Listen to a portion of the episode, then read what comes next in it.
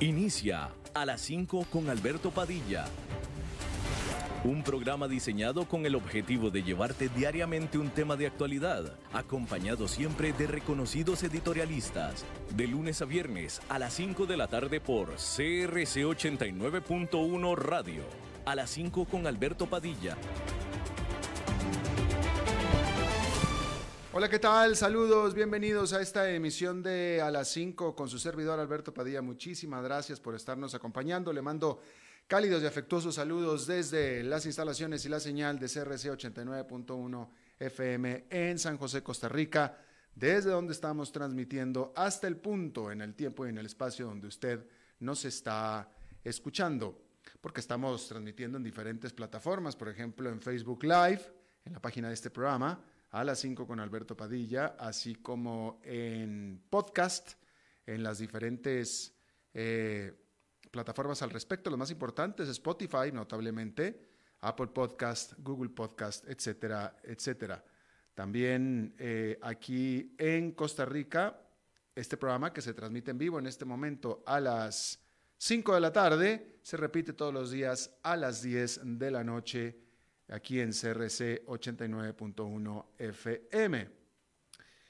En esta ocasión, detrás de los cristales, controlando los incontrolables, el señor David Guerrero y, como usual, la eh, producción general de este programa a cargo de la señora Lisbeth Ulet. Bien, vamos a comenzar diciendo que seis semanas después, seis semanas después de la elección, pero finalmente, Mitch McConnell felicitó al presidente electo Joe Biden. Pero ese no fue el único desafío de este que es el líder de la mayoría en el Senado al presidente Donald Trump, quien continúa cuestionando sin fundamento los resultados de las elecciones del 3 de noviembre. En una llamada a los senadores republicanos el martes, McConnell los instó a no unirse a los miembros de la Cámara de Representantes republicanos que apoyan a Trump para desafiar la certificación que el 6 de enero el Congreso hará de la votación 306 contra 232 del colegio electoral que hizo oficial la victoria de Biden y que por supuesto que ratifica la voluntad popular del pueblo de los Estados Unidos. Bien, pues a este respecto entonces eh, hay que decir que lo hizo el señor McConnell porque pues este desafío o un desafío requiere solamente de la firma de un solo senador. Pero incluso el senador Ron Johnson, que es leal a Trump, reconoció la legitimidad de las elecciones, aunque eso sí todavía planea celebrar este miércoles una audiencia sobre las irregularidades electorales. A esto, Trump, siendo Trump, por supuesto, el miércoles en la mañana mostró su rechazo a McConnell por medio de un tuit declarando que es demasiado pronto para rendirse, que el Partido Republicano debe por fin aprender a pelear y que el pueblo está enojado. Eso es lo que dijo Donald Trump. Eh, obviamente Donald Trump sigue, él sigue en pie de guerra, él sigue pensando que le robaron o afirmando que le robaron la elección con todo y que el proceso legal se ha hecho con todo y que todas las afirmaciones que él ha hecho no, las ha podido probar, tan no las ha podido probar que simplemente pues no, no, no, no ha prosperado ninguna de las demandas pero ya el colegio electoral ya se manifestó, ya es oficial que Joe Biden es eh, el presidente electo, pero aún así Donald Trump sigue a pie de guerra. Bueno, pero no nada más fue Mitch McConnell quien eh, aceptó y felicitó, aceptó el triunfo y felicitó al presidente electo Joe Biden. También lo hizo Vladimir Putin. Y también lo hizo, ¿saben quién? ¿Saben qué país no había todavía felicitado a Joe Biden y todavía no reconocía el triunfo de Joe Biden, por eso no lo había felicitado? ¿Sabe quién? México. Y ahora ya que el voto electoral ya fue oficialmente para Joe Biden, ahora sí, el presidente Andrés Manuel López Obrador, ya por fin, finalmente también, seis semanas después, mandó una carta de felicitación a Joe Biden. Si me permite, es una carta bastante sui generis, ¿eh? porque la verdad es, y esto es un hecho irrefutable, que durante las últimas dos décadas, al menos durante las últimas dos décadas, los dos países de América Latina, bueno, los tres países, vamos a poner uno más, pero los dos países, bueno, es que, es que dije de América Latina, discúlpeme. El país de América Latina que tiene mejor relación con su vecino es México y es con Estados Unidos. Y eso así es. No hay otro país de América Latina que tenga mejor relación y más armoniosa con su vecino como es México con Estados Unidos. Aunque le suene rarísimo, pero es la verdad. Y si sumamos, ya si hacemos todo un todo del continente americano, entonces son tres países, porque es Estados Unidos con México, con Canadá. En el marco del Tratado de Libre Comercio, por supuesto. Pero esa relación tan integral que tiene México con Estados Unidos no la tiene nadie. No la tiene Argentina con Brasil, no la tiene Argentina con Chile, no la tiene Chile con, no la tiene Brasil con ninguno de sus vecinos, no la tiene nadie. Y esa es la realidad. Si acaso la tienen los países centroamericanos. Si acaso. Bueno, en ese contexto es bastante extraña y yo diría fuera de lugar la carta que envía López Obrador a Joe Biden. Fíjese, le voy a leer algunos extractos de la carta de felicitación. Esta fue la carta de felicitación.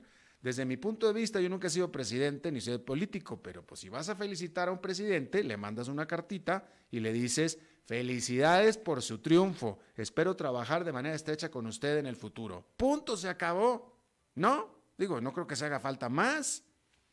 Y mucho menos en unos países que son socios como son México y Estados Unidos. Bueno, López Obrador le dice a Joe Biden lo siguiente.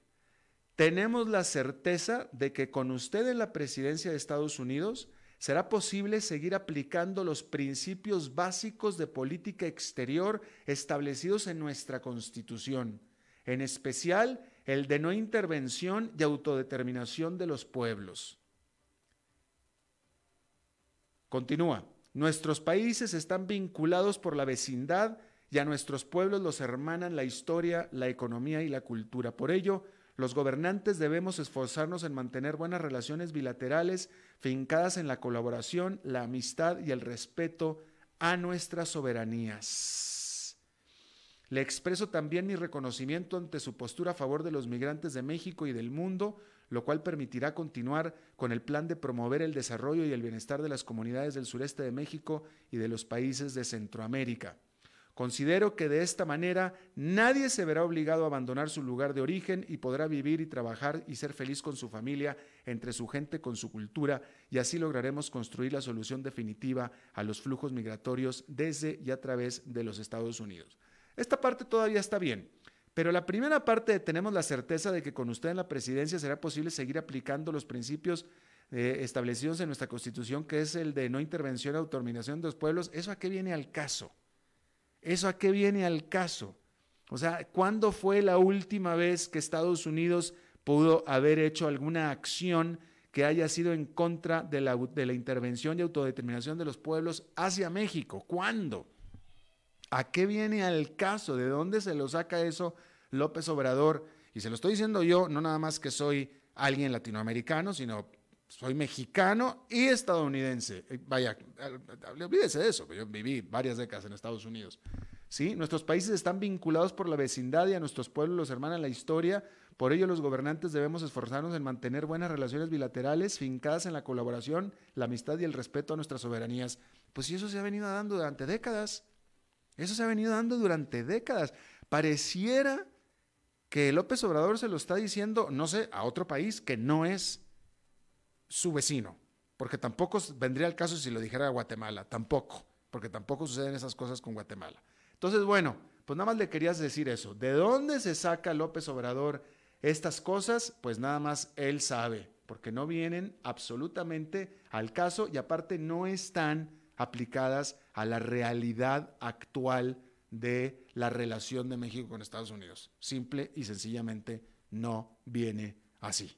Pero bueno, este, y esa elección fue elección de López Obrador de no felicitar al que ya era el presidente electo de Estados Unidos. Y eso sí le va a costar. Eso sí que le va a costar. O sea, de nuevo, cualquier problema que vaya a haber o que vaya entre México y Estados Unidos lo está creando López Obrador. No lo está creando Joe Biden, definitivamente. En lo más mínimo. Pero bueno, ahí lo tiene usted. Hay que decir, cambiando de tema completamente, que Wall Street mantendrá sus apuestas en la Reserva Federal, porque durante todo este año pandémico Wall Street ha estado invirtiendo dinero en activos de riesgo, o sea, acciones, que son activos de riesgo. Gracias a las garantías por parte de la Reserva Federal de que mantendrá las tasas de interés en niveles mínimos y protegerá la economía.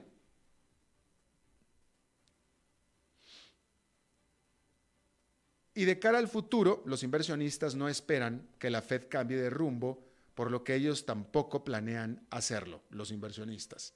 La última reunión de política monetaria del Banco Central concluyó este miércoles y, como era esperado, la Fed reafirmó su compromiso con la política monetaria relajada, dada la actual crisis de salud y los temores sobre las profundas cicatrices económicas sin apoyo significativo por parte del gobierno.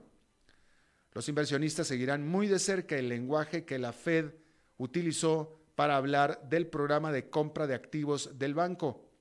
Y es que los esfuerzos de impresión de dinero de la institución han sido la base de la inversión en acciones este año. Pero el consenso es que la Fed está en una senda muy clara hacia adelante, allanando el camino para otro año de crecimiento de precios accionarios saludables para el 2021. Por supuesto que existen algunos riesgos. Si las vacunas COVID-19 ayudan a generar un auge económico y el próximo año la gente sale de sus hogares para viajes y compras, esto podría hacer subir a los precios, o sea, la inflación, lo que obligaría a los bancos centrales a subir sus tasas antes de lo esperado. Según la encuesta de administradores de fondos del Bank of America publicada el martes, el 42% de los encuestados piensa que la vacuna comenzará a afectar positivamente la economía entre abril y junio, mientras que el 28% pensó que podría haber un impacto tan pronto como el primer trimestre. Pero los temores inflacionarios son para el futuro. En este momento, Wall Street se está preparando para una avalancha de actividad ayudada por la política de la Fed. El mandato de Jerome Powell como presidente de la Reserva Federal no expira hasta febrero del 2022, pero eso no ha detenido las especulaciones sobre si el presidente electo Joe Biden le pedirá que se quede por otros cuatro años más. Powell fue nominado por el presidente Donald Trump, pero Biden y Wall Street pueden encontrar valor en la continuidad durante lo que puede ser un periodo inestable. También ayuda a las acciones que los líderes del Congreso de ambos partidos expresaron una creciente confianza este martes por la noche en que Washington podrá llegar a un acuerdo de última hora para brindar alivio a los estadounidenses y las empresas más afectadas por la pandemia. Los demócratas y republicanos se mostraron optimistas tras la conclusión de las conversaciones en persona entre la presidenta de la Cámara de Representantes, Nancy Pelosi, el líder de la mayoría del Senado, Mitch McConnell. No se ha finalizado nada y los detalles sobre los términos de un posible acuerdo son aún escasos, pero todas las señales apuntan a un anuncio que incluirá una extensión de los beneficios por desempleo, préstamos para pequeñas empresas con dificultades y fondos para la distribución de vacunas. Los legisladores también pueden extender la moratoria federal de desalojo para los que han dejado de pagar sus alquileres o hipotecas y aplazar los pagos de los préstamos estudiantiles. Bueno, pues ahí lo tiene usted. Bueno, vamos a hablar de dos petroleras, de la BP y de la Exxon. Es como hablar entre verde y negro, o entre limpio y sucio, porque ambas son dos gigantes petroleras, en teoría rivales, pero el contraste entre las dos, estas dos gigantes, no podría ser más marcado. Por un lado está BP, quien antes fuera British Petroleum, que anunció el miércoles la adquisición de una participación mayoritaria en el mayor desarrollador de compensaciones de carbono de Estados Unidos.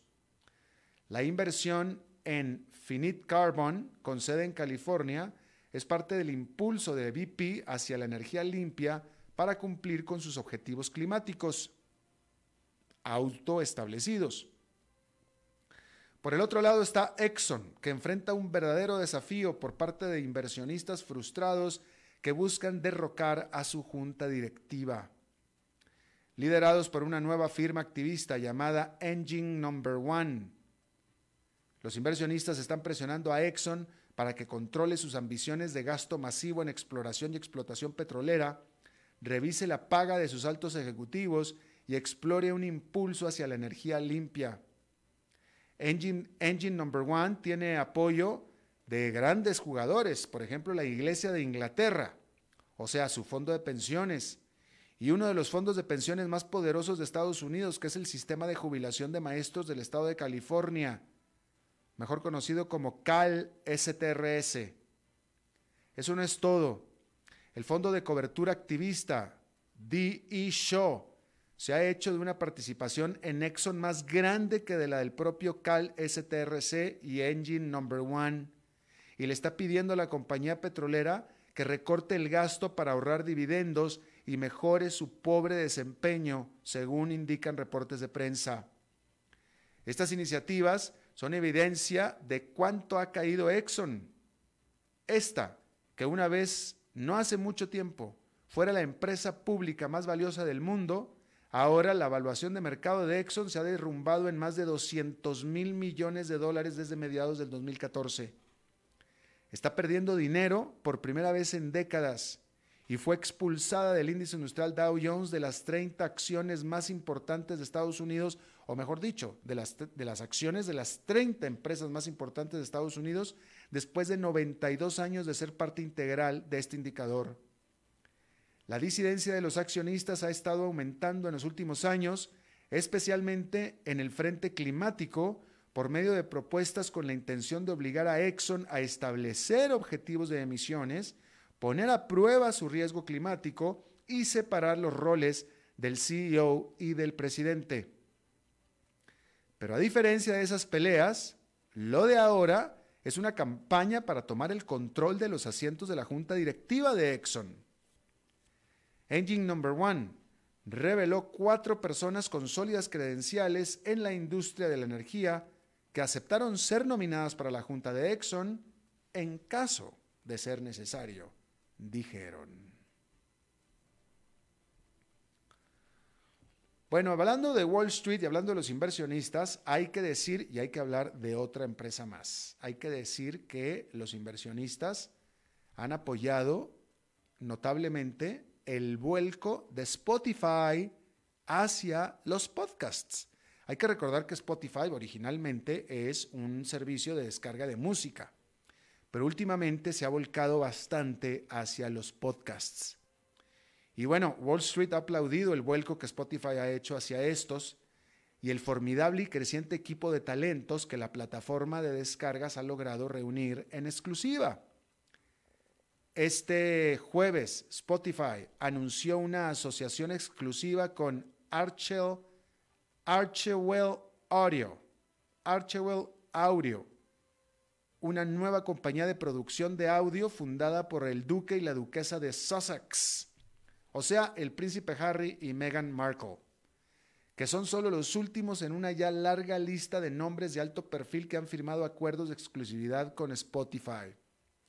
Kim Kardashian West firmó un acuerdo exclusivo con Spotify en junio. Michelle Obama debutó The Michelle Obama Podcast en el servicio en julio. Y por supuesto, The Joe Rogan Experience, que es uno de los podcasts más populares del mundo, que ya no se puede encontrar en ningún otro lugar más que en Spotify. Dawn Ostroff, directora comercial de contenido y publicidad de Spotify, dijo el año pasado que la compañía planeaba ofrecer más exclusivas como una forma de atraer clientes de las otras plataformas. Spotify ahora tiene 320 millones de usuarios activos mensuales, que es un aumento del 29% en el último año.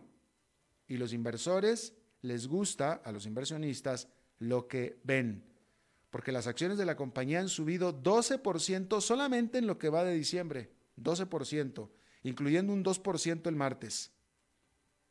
Y han subido casi un 120% en este año.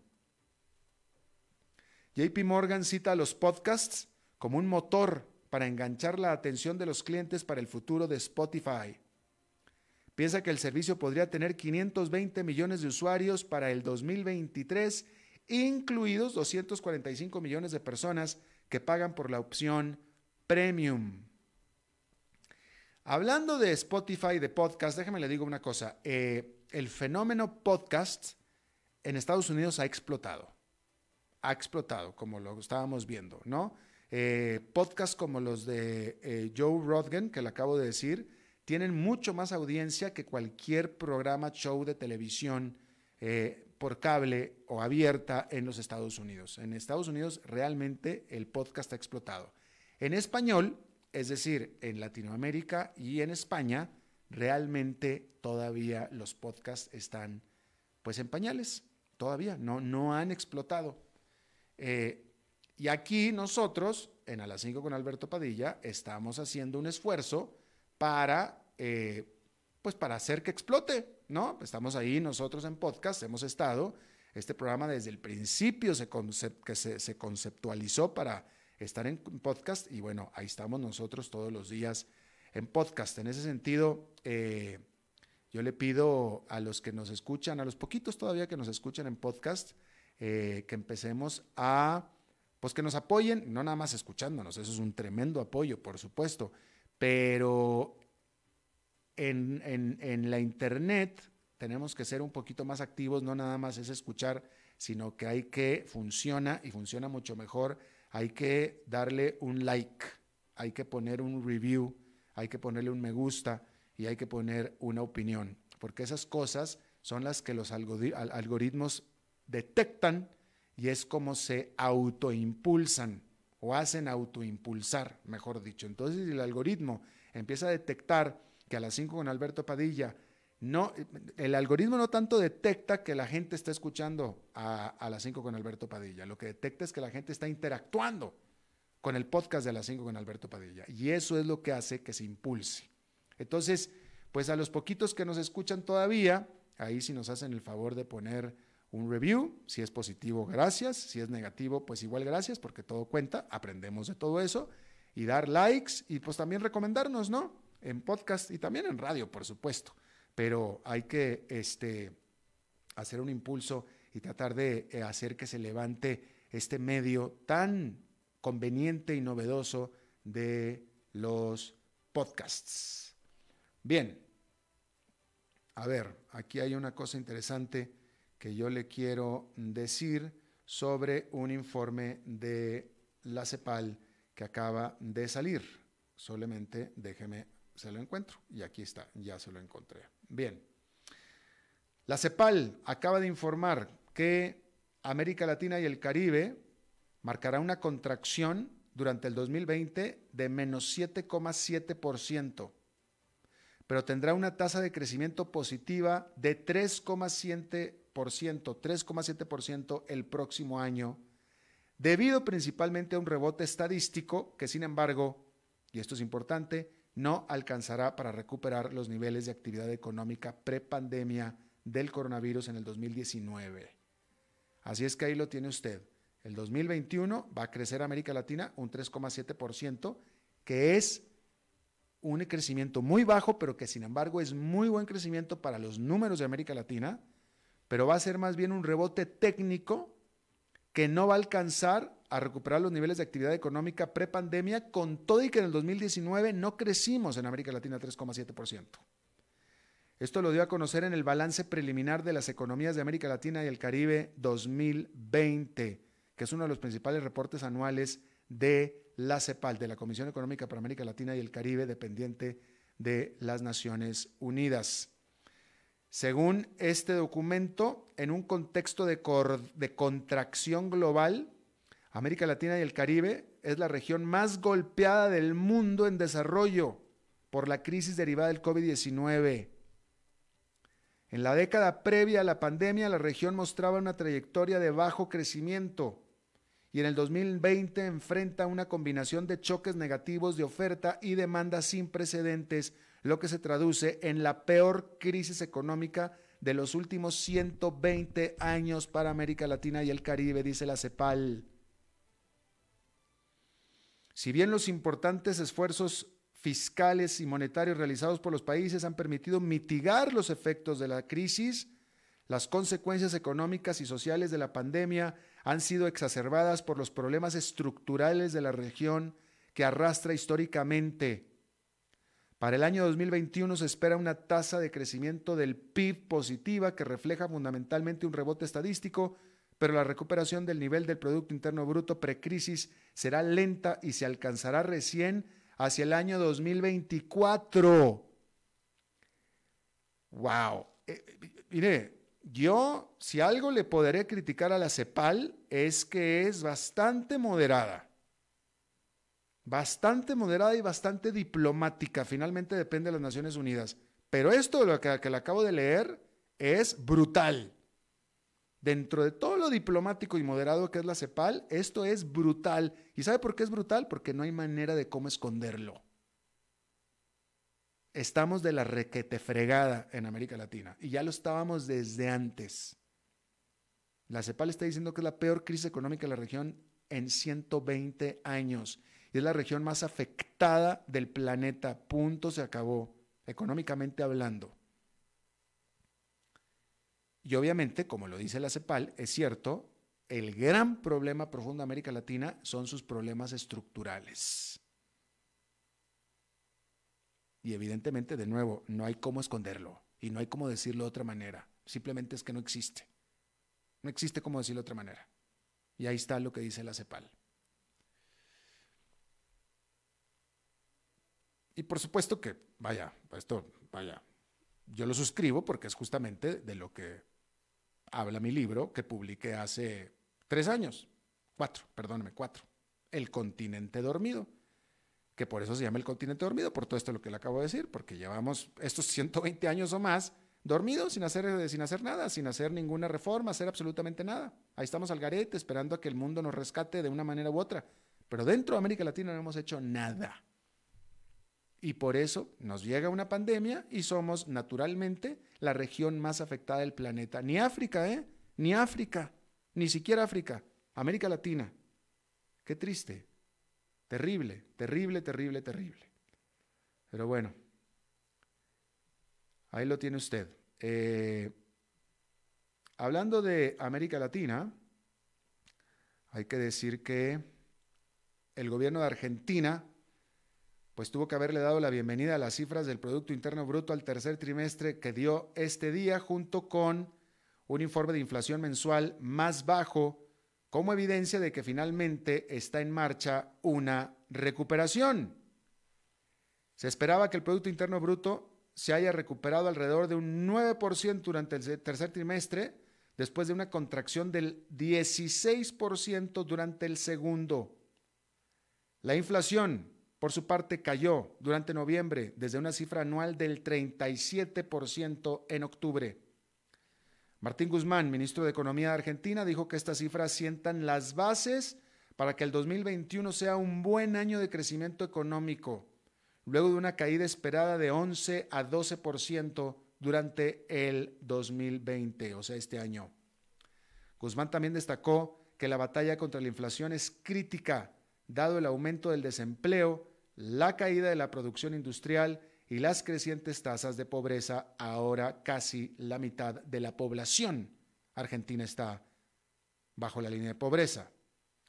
Fuentes del Fondo Monetario Internacional que monitorean el progreso de Argentina mientras el fondo renegocia su deuda récord de 44 mil millones de dólares, señalan datos que muestran que casi todos los sectores industriales se contrajeron durante octubre El FMI espera que la contracción del PIB de Argentina sea la más alta de la región este año, aparte de la de Venezuela y la de Perú. Perú también bastante, bastante afectado por la pandemia.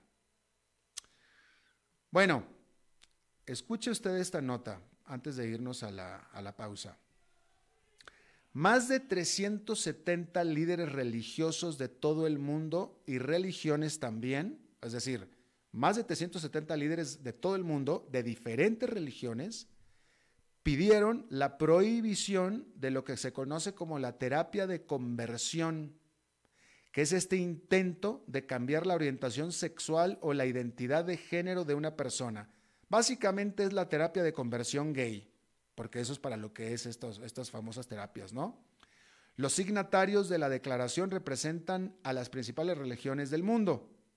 Entre ellos se encuentran el clérigo sudafricano y arzobispo Desmond Tutu y el ex rabino, jefe de Irlanda, David Rosen. El término terapia de conversión, que de nuevo en realidad es terapia de conversión gay, se refiere a cualquier forma de tratamiento o psicoterapia que tenga como objetivo cambiar la orientación sexual de una persona o suprimir la identidad de género de una persona.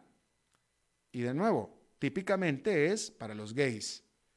Puede variar desde un tratamiento de descarga eléctrica hasta enseñanzas religiosas o terapias de conversación diseñadas para cambiar la sexualidad de alguien, o sea, los gays. La práctica ya está prohibida en Suiza y áreas de Australia, Canadá y Estados Unidos. Obviamente en el resto del mundo no. El gran problema de fondo es que hay gente que se traga este asunto. O sea, que cree que estas terapias son necesarias y que sirven y que funcionan y que la gente se merece que se las pongan en ellas. Ese es el punto de fondo de todo esto. Y porque para que 370 líderes religiosos estén pidiendo esto, es porque existen y se hacen y se aplican y sí se aplican. Y todavía hay muchachos, gente, muchachas en nuestros países que cuando finalmente, y todavía existe eso, que cuando finalmente deciden abrirse con su familia, con sus papás, muchas veces la respuesta de los papás es, necesitas una terapia, vamos a una terapia, para que te quiten lo que traes. No, estoy de acuerdo, vamos a una terapia para que, pues, si estás confundido, tengas un poco más claridad de las cosas, te conozcas mejor, etcétera. Eso estoy de acuerdo. Pero para que te quiten el problema que traes, ese problema, porque es un problema, esa es una estupidez. Pero sin embargo, la gente lo piensa y lo hace.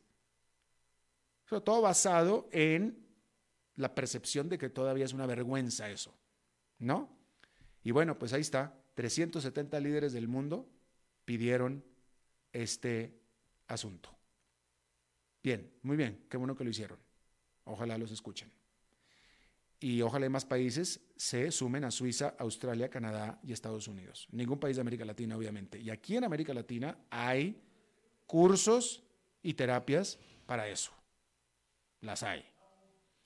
Eh, yo le invito, de hecho, de hecho, en la nota que escribí en mi página de Facebook de Economía y Finanzas, Alberto Padilla, Economía y Finanzas, o si pone nada más Economía y Finanzas, lo va a encontrar. Ahí puse en la nota una fotografía de un panfleto de uno de estos cursos que existe. Véalo para que se ría un rato. Está de risa, realmente está de risa. Pero ahí está. Y cobran por ello, obviamente. Bien, vamos a hacer una pausa y regresamos con nuestra entrevista de hoy. A las 5 con Alberto Padilla, por CRC 89.1 Radio. Dijo Santo Tomás de Aquino, el dolor puede ser aliviado con el buen dormir, un baño y una copa de vino. Bodegas y viñedos La Iride, vinos argentinos de la región de Mendoza. Colecciongourmet.com En Navidad todo se siente diferente. El aire, la música, el amor. Vivamos esta Navidad en familia. Cadena Radial Costarricense. Evitar el contagio. Ya sabes cómo hacerlo. El reto está en no dejar de hacerlo. Seguite lavando las manos frecuentemente con agua y jabón. No te toques la cara sin haberte lavado las manos primero. Tapate la nariz y la boca con el antebrazo antes de toser o estornudar. Mantenete a una distancia física de 2 metros y no debes olvidar llevar puesta siempre la mascarilla como barrera de protección. Si respetas las reglas, evitas el contagio. Sigamos cuidándonos. Esto es un problema de todos que resolvemos cada uno. Un mensaje de la Cámara Nacional de Radiodifusión y esta emisora. Haga crecer su negocio. Facebook, Mercadeo y más. Imágenes en alta definición, estrategia de crecimiento y muchos beneficios. Información al 7189-5277. Paquetes especiales desde 40 mil colones mensuales. Sí, todo eso desde 40 mil colones mensuales. Contáctenos al 7189-5277. Desde Maipú, Mendoza, la tierra del olivo nos llega aceite de oliva Laur. Su delicada y elegante textura, así como su afrutado aroma vegetal, lo convierten en un aceite especial para paladares exigentes. Disponible en tres variedades: Laur Cruz de Piedra, Laur Aceite de Oliva Extra Virgen y Laur Gran Mendoza Aceite de Oliva Extra Virgen. Lo mejor de tres zonas en una sola botella. Galardonado con el Gran Prestige Gold en el Terra Olivo 2018. Aceites de oliva Laur no pueden faltar en tu mesa. De venta en todas las tiendas, don Fernando. Dijo Santo Tomás de Aquino. El dolor puede ser aliviado con el buen dormir, un baño y una copa de vino. Bodegas y viñedos La Iride. Vinos argentinos de la región de Mendoza. Colecciongourmet.com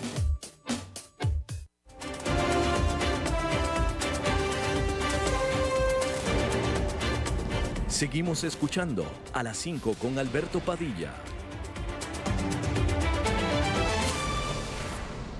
Muchas gracias por continuar con nosotros. Usted, eh, si nos ha seguido, se acuerda que al principio, en lo más álgido de la pandemia, no, bueno, no, no, déjeme me echo para atrás, estábamos en lo más álgido de la pandemia.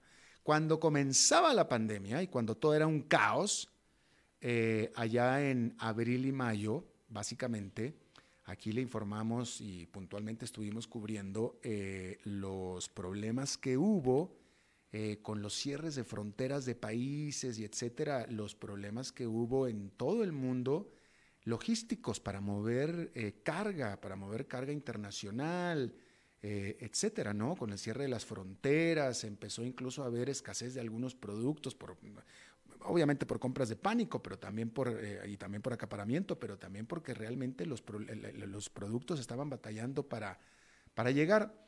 Eh, eventualmente existe, existió, se dio la percepción de que esto se medio arregló, pero en realidad no se ha arreglado. Eh, le cuento yo que hace un mes, hace un mes aproximadamente, mi hijo y yo estábamos buscando para él, para sus estudios, una computadora una computadora que estábamos comprando en Amazon.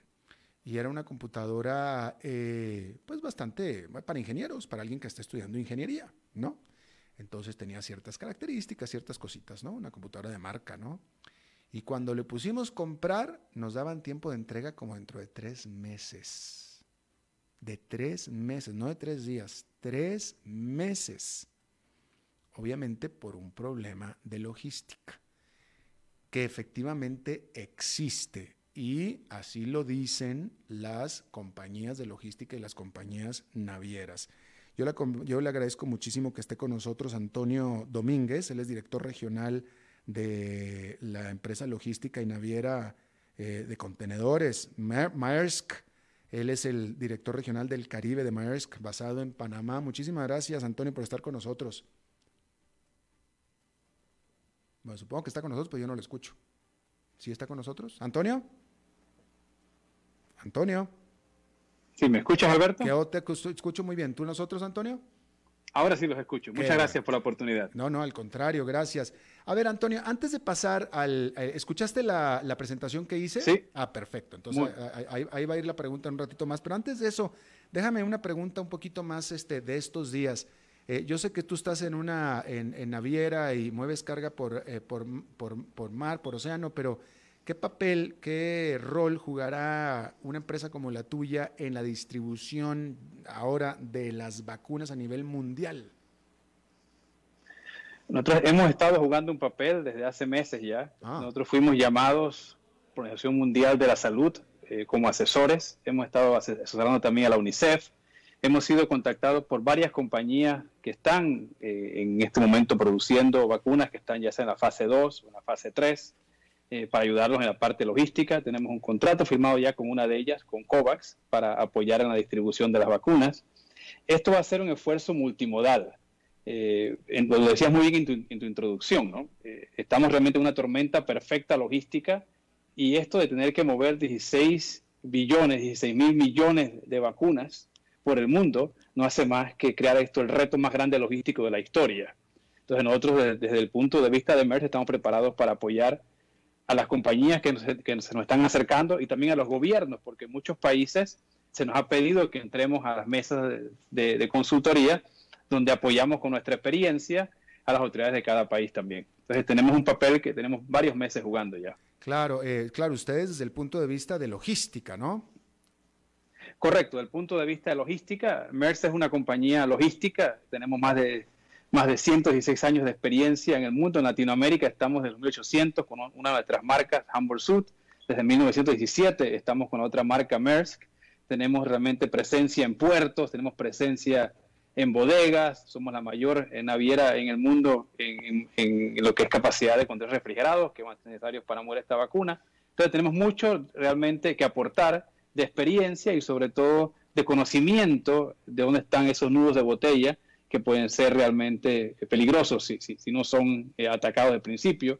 Y también conocer dónde están esas falencias en infraestructura que van a ser críticos. Y también tenemos una voz nosotros eh, muy alta en asegurarnos que los gobiernos no vean esto como, bueno, ya hice el pedido de la vacuna, ya está llegando y hasta ahí llega mi responsabilidad. El gobierno tiene que asegurarse de que la infraestructura esté lista en cada país, cosa que la vacuna llegue, porque esto no es una carrera porque la vacuna salga de la fábrica esto es una vacuna, esto es una, esto, es una carrera porque la vacuna llegue al paciente claro. y después y después qué hacemos con todos los desechos, que es otra cosa que tenemos que atacar. No podemos dejar todos estos desechos que ataquen el medio ambiente. Claro. Fíjate, eh, aquí voy a leer un párrafo de un documento de ustedes que dice el almacenaje actual en Estados Unidos y Europa aumenta la demanda en la cadena logística, mientras que las medidas mundiales para contener la pandemia están causando una fuerte tensión en toda la cadena de suministros debido a la falta de buques, contenedores y capacidad de camiones, así como una productividad significativamente reducida en los puertos, almacenes y terminales interiores. Esto es algo que, eh, eh, que están diciendo ustedes en Maersk. Yo te pregunto, con estos, o sea, ustedes están denunciando, identificando un cuello de botella global por, por, por todo el efecto de la pandemia que ahora hablaremos en, en, más detalle, pero te pregunto, ¿cómo es posible ante este problema y esta eh, situación crítica que existe eh, eh, en, la carga de transporte, carga mundial, ¿cómo es posible poder distribuir a nivel mundial en estas condiciones de manera eficiente la, la vacuna? Algo así, algo tan sensible como la vacuna es importante que todos los diferentes actores entendamos que esto no es un solo medio de transporte. Quizás los primeros embarques de la vacuna tengan que salir aéreos. Lo más seguro es que una vez que las vacunas se estabilicen, estamos viendo artículos el día de hoy con algunas de las vacunas y, los problemas por, mantener eh, lo que es la temperatura a, eso, a, eso, a esa temperatura que necesita, una vez que más vacunas sean aprobadas, una vez que haya más oferta va, va, a ser realmente necesario que todos los medios de transporte apoyen eh, en, lo que es el, el, llevar esta vacuna a las comunidades, no solamente aéreo, no solamente marítimo en grandes buques, estamos hablando de cómo se mueve la vacuna por el río, habrá que llevar vacunas en helicóptero, hay que llegar a cada rincón, a cada ser humano eh, tiene que llegar a esta vacuna, entonces es un esfuerzo realmente que nunca hemos visto. Me imagino, Antonio, pero dime una cosa, de acuerdo a lo que ustedes están eh, viviendo en este momento y, exponiendo aquí, eh, por ejemplo, a través de, este programa, este, donde ustedes muy puntualmente hablan de que como que tienen toda la razón, o sea, con la caída en la oferta de vuelos de pasajeros, que ahora hay muchos menos vuelos de pasajeros volando en los cielos, que traen mucho menos carga en la parriga, que los vuelos de pasajeros normalmente cargan también mucha carga, Este, y ahora con las compañías de aviones de carga ya repletas por lo que antes volaban en los vuelos de pasajeros, o sea, ustedes plantean una situación bastante apremiante. Entonces, como está la situación apremiante y como tú conoces de logística, ¿tú crees realmente feasible en las condiciones actuales poder diseminar, repartir, distribuir una vacuna de manera eficiente en todo el planeta en el próximo año, digamos? Realmente el distribuir la vacuna en el, en el, próximo año es fundamental para la economía. Con todos los retos que tenemos, nosotros pensamos que estos retos que tú muy bien describes, ¿no? hay que entender por qué de estos retos. Estos retos, como bien decías tú en tu introducción, vienen desde el principio de año. Primero afectó todo lo que era eh, China, con la producción de, todos estos productos en China. Pero toda esa carga que salía el año nuevo chino en los barcos, una vez que venía a Latinoamérica, no tenía a ningún lugar donde llegar, porque estaban cerrados todos los, diferentes comercios. Una vez que eh, China volvió a comenzar a producir, entonces, ¿qué, ¿qué, pasó? Lo primero que pasó fue que se congestionaron todos los puertos que había en nuestra región. Después Estados Unidos, eh, en, lo que fue el verano de ellos, comenzó con sus incentivos realmente a la población de Estados Unidos, dándole 600 dólares por semana. Y todo, todo ese incentivo que, que, tenían ellos, más el, más el ingreso ocioso que tenían, llegó a incrementar muchísimo la demanda de productos. Eso llenó los puertos norteamericanos. Entonces, ¿qué ha pasado? Los contenedores están allí. Lo que pasa es que los flujos de los contenedores han cambiado. Tenemos muchísimos contenedores de 40 pies eh, dry, de, los, secos, los de 40 estándar, los de 40 IQ, en los puertos norteamericanos y una gran cantidad de contenedores reefers en los puertos chinos, porque todo lo que era la comida se comenzó a mover hacia China en los primeros meses.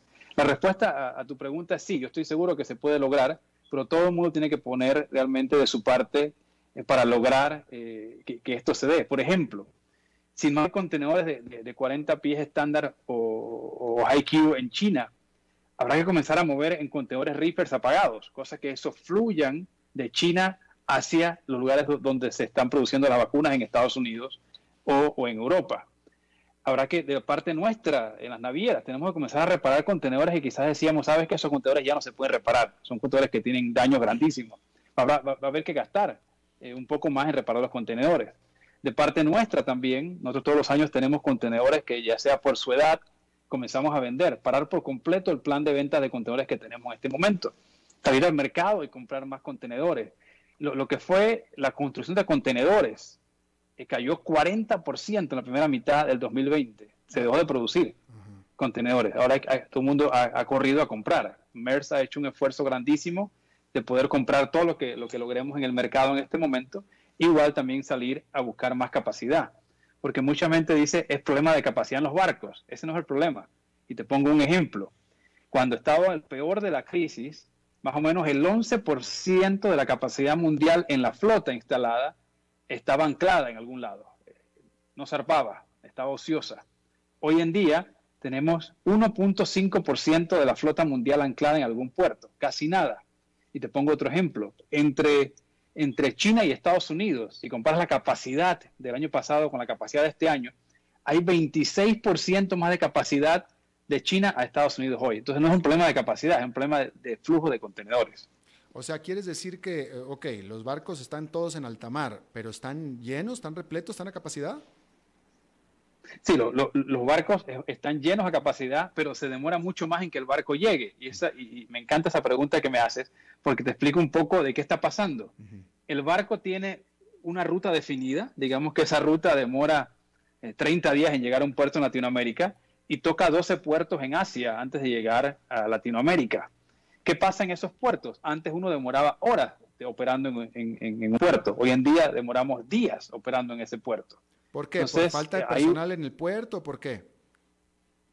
Por muchas cosas. Te, explico, te explico un poco. En, los puertos tenemos, tenemos también eh, restricciones por bioseguridad, por, mm. la pandemia. Mm. Eso también crea retrasos.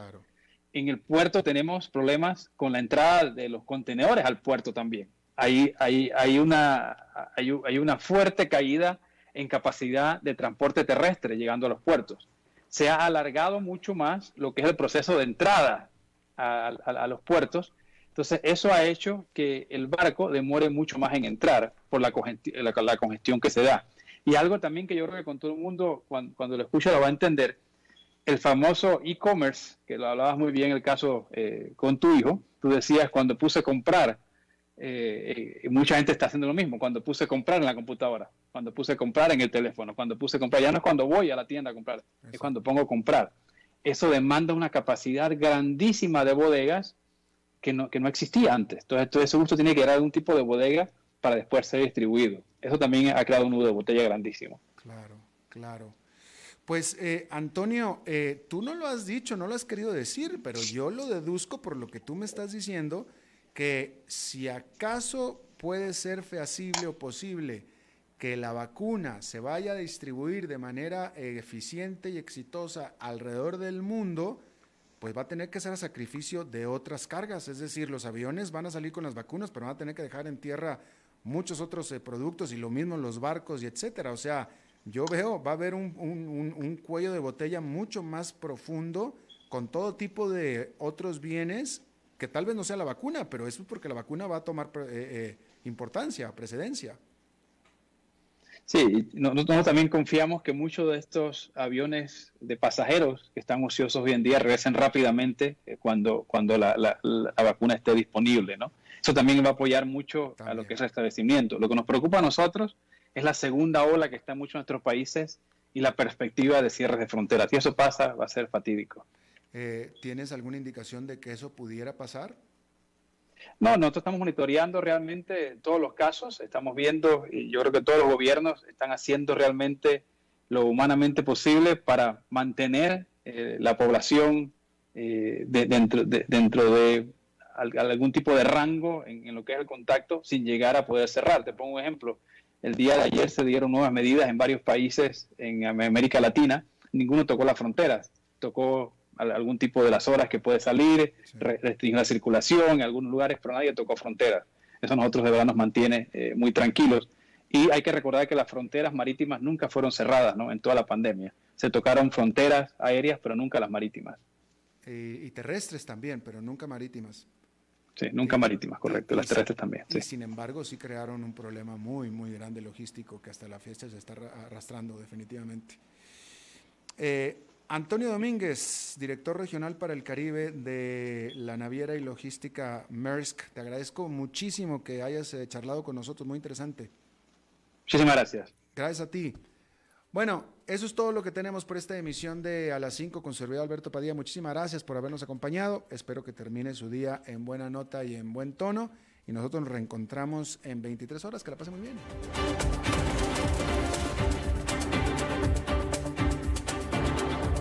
Concluye a las 5 con Alberto Padilla. Un programa diseñado con el objetivo de llevarte diariamente un tema de actualidad, acompañado siempre de reconocidos editorialistas, de lunes a viernes a las 5 de la tarde por CRC 89.1 Radio, a las 5 con Alberto Padilla.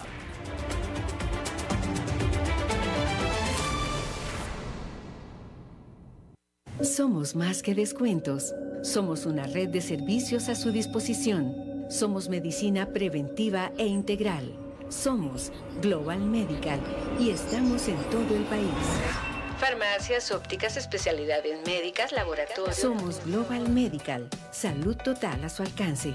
Llámenos al 4010-0171. Síganos en redes sociales como Global Medical Costa Rica.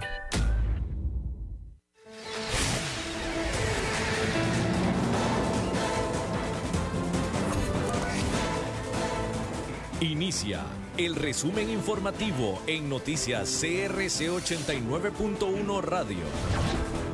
Hola, ¿qué tal? Son las 17 horas con 56 minutos y estos son nuestros titulares. Los primeros que recibirán la vacuna contra el COVID-19 serán los adultos mayores, las personas con factores de riesgo y personal de salud. La población dice sentirse medianamente vulnerable hacia el coronavirus, según una encuesta del OSR. Recope planteó un recurso de revocatoria a un informe de la Contraloría General que señala errores en el cálculo de los pluses salariales. La Sala Constitucional rechazó un recurso de amparo contra el proceso de selección del TEC. En el mundo, Chile se convirtió en el primer país de Sudamérica en aprobar la aplicación de la vacuna contra el COVID-19 de Pfizer. En los deportes, Herediano y Alajuelense disputarán hoy la final de la ida del fútbol nacional. Salud. Los primeros grupos de población en recibir la vacuna contra el COVID-19 serán los adultos mayores, los factores de riesgo y el personal de salud, según determinaron el, ministro, el Ministerio de Salud y la Caja del Seguro Social. Los funcionarios de la Caja explicaron que las vacunas no se aplicarán a menores de edad ni a mujeres embarazadas o en periodo de lactancia debido a que no hay estudios sobre la seguridad de su uso y eficacia en estas poblaciones. De acuerdo con las autoridades de salud, con las dosis adquiridas hasta el momento, que son 6 millones, se podrá vacunar a 3 millones de personas lo que representa el 80% de la población, tomando en cuenta que la vacuna no se aplica a menores de edad.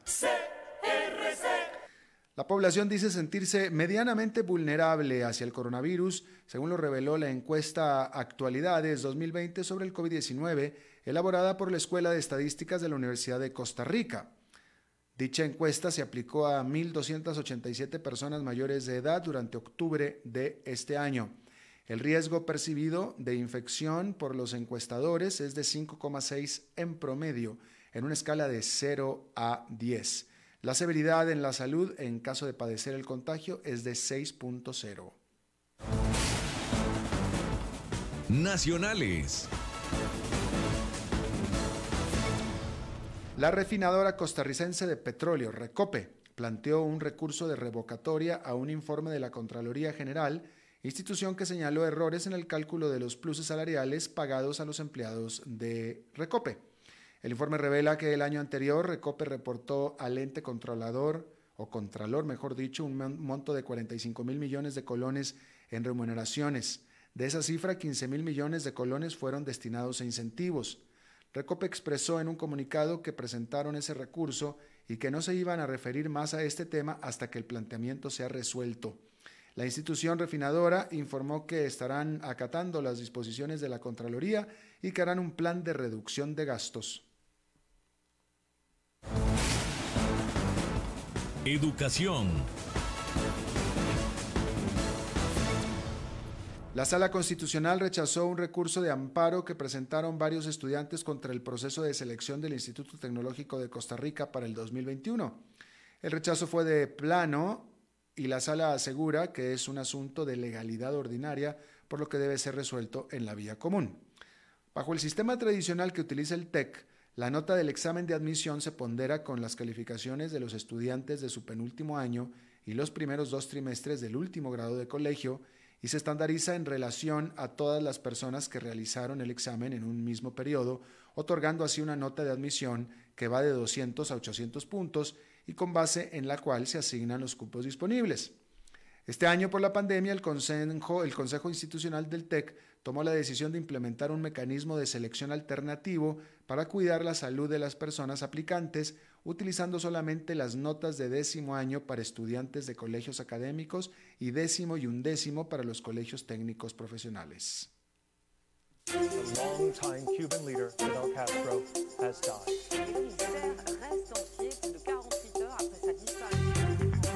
Internacionales.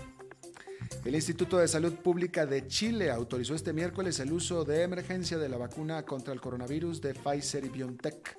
Chile se convierte así en el primer país de Latinoamérica en aprobar la inoculación que será aplicada a la población mayor de 16 años.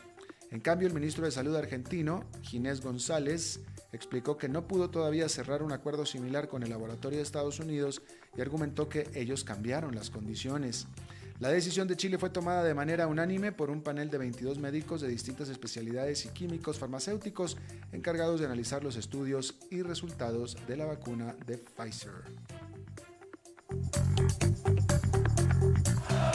La pasión de los deportes en noticias CRC 89.1 Radio. El Club Sport Herdiano y el Alajuelense se enfrentarán esta noche en el primer juego de la final de fútbol nacional. El partido está pactado a las 8 en el Estadio Nacional. El encuentro de vuelta será el domingo 20 a las 8 de la noche en el Estadio Alejandro Morera Soto. En caso de que el Herediano gane la serie, se disputará una gran final a dos partidos, mientras que si Alajualense gana, automáticamente será campeón. Está usted informado a las 18 horas con dos minutos. Gracias por habernos acompañado. Lo saluda Alberto Padilla. Que tenga buenas noches. Más noticias en nuestra web, crc891.com. Seguimos en Facebook, Instagram y Twitter como CRC891 Radio y en Telegram como Noticias CRC. Más noticias cada hora.